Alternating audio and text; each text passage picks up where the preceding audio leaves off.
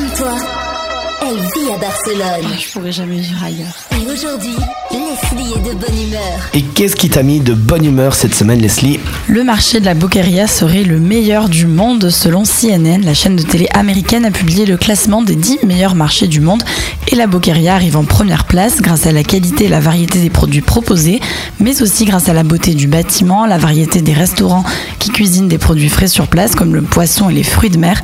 Alors dans ce classement, on retrouve aussi le marché provençal d'Antibes en France, mais également un marché au Japon, à New York ou en Thaïlande.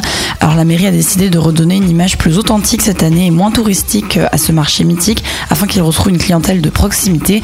Et désormais, les établissements du marché de la Boqueria doivent vendre les fruits coupés et emballés. Barcelone, c'est ta ville. Equinox, c'est ta radio.